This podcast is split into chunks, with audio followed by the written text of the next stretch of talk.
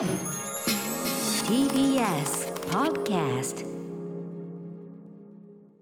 時刻は7時まもなく45分。TBS ラジオをキーステーションにお送りしているアフターシックスジャンクションさあここから新概念提唱型投稿コーナー木曜日にお送りしているのはこちらのコーナーです。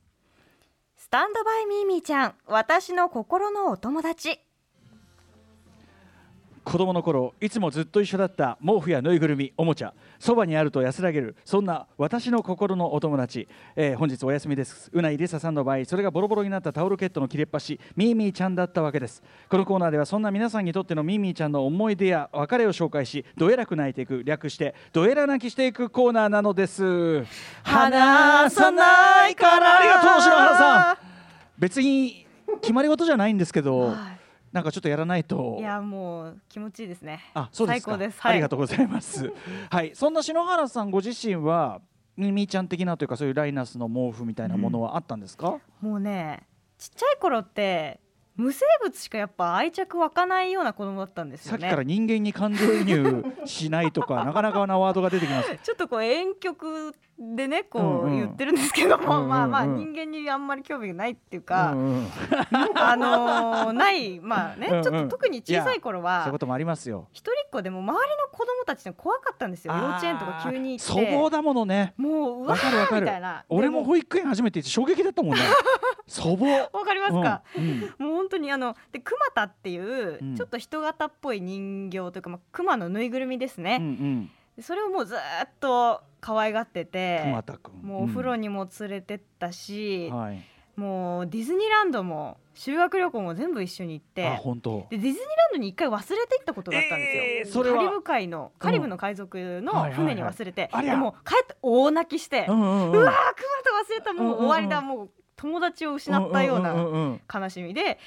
でれダメ元連絡したら、はい。こう手足が丁はい。寧に折りたたまれた状態で、ええりなちゃん冒険してきたよみたいなメッセージとともに送られてきたんですよ。小粋なディズニークオリティ。もう感激しましたねもうあのこ家族で。れこれディズニーキャラクターじゃないんでこれはちょっととかそういうんじゃとかななくて。だから子供のそういうぬいぐるみとかそういう系のものっていうのは特にはい。やっぱりケアして忘れ物でもちゃんとこう保管してるってことなんですよね。そうなんだね。すごいですよ本当に。やっぱ伊達じゃないね。うん。あよかったですねじゃあその時はね。本当に救われました。熊田はその後どうなったんですか？熊田はあのまだいますよ。あまだいる、はい。えいるってのはご実家にということ？あの実家にいます。うんうん。それがないと寝らんないとかそういう系統は？そうです。そこはもうちょっと中高校生ぐらいで卒業しましたけどでもやっぱりあの実家のベッドの枕元にいます。やっぱり大事にいるわけね、はい。家族としてね。はい。ありがとうございます。素敵なお話でございましたということで、えー本日もですねまあミミちゃん紹介していきます。今日はですねちょっとまた違った角度のというかですね観察日記的なやつが来てますね、えーこれぜひ篠原さん読みでお願いします。はい。ラジオネームトマトニさんのスタンドバイミーミーちゃん私の心のお友達。娘のミーミーちゃんが生まれる瞬間定着していく様子を見届けましたのでご報告いたします。現在5歳。娘にとってのミーミーちゃんはパジャマについてるボタンです。呼び名は特になく寝る前はボタンくださいとお願いされます。彼女には赤ちゃんの頃からユニクロのベビー用パジャマを着せておりました。ユニクロ用ベビー用パジャマには腰のあたりに左右2つずつ直径2センチほどのボタンがついています。ズボンとつないでお腹がこうめくれないようになるという仕様でした。0歳から1歳の頃まではボタンの存在はあまり気にしておりませんでしたが2歳を過ぎた頃ふと見ると娘が腰のあたりのボタンを指でサワサワしていることが分かりました。これが彼女にとってのミーミーちゃんの誕生です。感触をちょっと味わってたこの時期はイヤイヤ期も重なったためいつもボタンを触っていたい。パジャマを常に着たいということになり朝は全く着替えてくれませんでした。仕方なく通っている保育園にパジャマを着ていったのですが明らかに一人だけパジャマ泣きながらその場で着替えさせてはパジャマへの執着を深めさせる悪循環になってしまいました。ボタンなら何でもいいのかしらと T シャツにボタンを縫い付けてみると嫌々ながらもどうにか着替えてくれましたので、うんうん。なんとか乗り切ることができました。これがミーミーちゃん執着期です。でこのえー3歳を過ぎたあたりから昼間はボタンの執着が薄れて、うん。寝る前にボタンのついたパジャマを着着ればさわさわして眠りにつけるという日々がやってきましたミーミーちゃん安定期です、でこの頃にはおしゃべりも上手になりユニクロのボタンの方が落ち着くと言われた時は落ち着くというワードに大きな成長を感じました。そうだよね。落ち着くってね、うんうん。また彼女のミーミーちゃんは個体への固執ではなくユニクロベビー用パジャマのボタンであれば何でもいいたへめー。非常に維持が楽これでだいぶ育児が楽になるなと考えておりましたらなんとユニクロのパジャマには120センチ以上のサイズにボタンがついていないことが発覚。なるほど。ある限界が来る。はい、このままでは先日投稿されていた西松屋のパジャマをずっと着続けた方のようになるのかと心配になりましたが、うん。パジャマを着なくても持った状態でボタンをさわさわすればいいのだと先日娘が教えてくれました。うん。口に近づけて唇のあたりでボタンの感触を味わってる様子を見かけた際はミーミーちゃんの定番ポーズじゃんとなぜか嬉しくなりました、うんうん。今思えばミーミーちゃん終着期にあんなに泣いてたなら別に昼間もパジャマでよかったじゃないか。無理に着替えさせなくてもよかったのではないかなどと思います。親子ともなんだか生きるだけで必死な時期でした。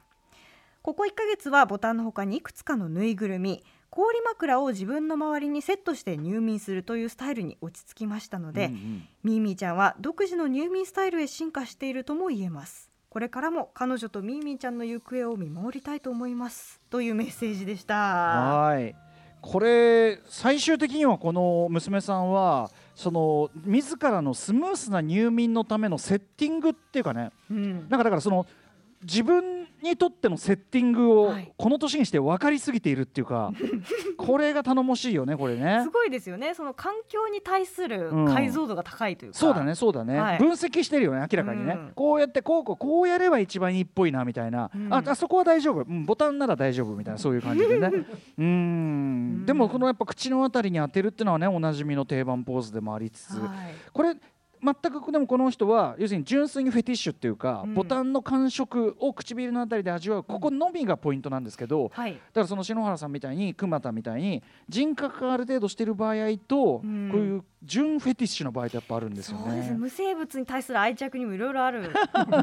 無生物そうですね。えでも熊田は要するに人格化してるんでしょだって？してます、うん。完全にもうだから友達初めての友達のような感じですね。話したりして。話したりとか、うん。まあいろいろ連れてったり。で公園でなんか中のビーズがやもう出てきちゃって泣いたりとか。しそれは内臓が内臓がみ内臓が出てきちゃっっていう。てで持って帰って直してもらうみたいなことですか、うーんそうかそいうかそうか。あの岸本幸子さんの,、ええ。あの根に持つタイプという、はい。あのエッセイの中でもうんうん。ニグっていう、うん。このミーミーちゃん的なものが出てくるんですよね。はいはい。うんうん。でそれも確かこう口元に持ってってたような気がする。そうなんです。大体口元なんですよ。あるんですねそういうのがね。あのね鼻の下と口の間にすりつけたりとか、はい。大体この辺の話が多いですね、匂いとうん。唇の感触両方味わうみたいな、まあだからそこの感触に特化していくとこのボタン。ね、うん。あの割とほら名前つけていくパターンボタンさんとかつきそうなもんだけどこれに関してはもうボタンくださいっていうね ちょっと寝るんでボタンくださいみたいな。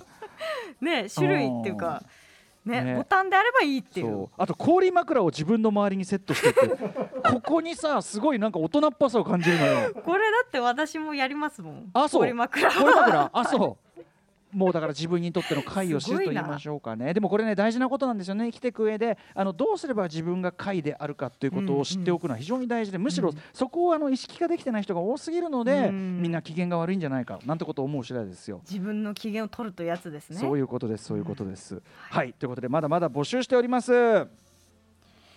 さあというわけで木曜日のこのコーナー「スタンドバイミーミーちゃん私の心のお友達」では皆様からのメールをお待ちしています。宛先は歌丸アットマーク tbs.co.jp 歌丸アットマーク tbs.co.jp まで。投稿が採用された方にはがんみ番組ステッカーを差し上げます。歌ってみましょうか。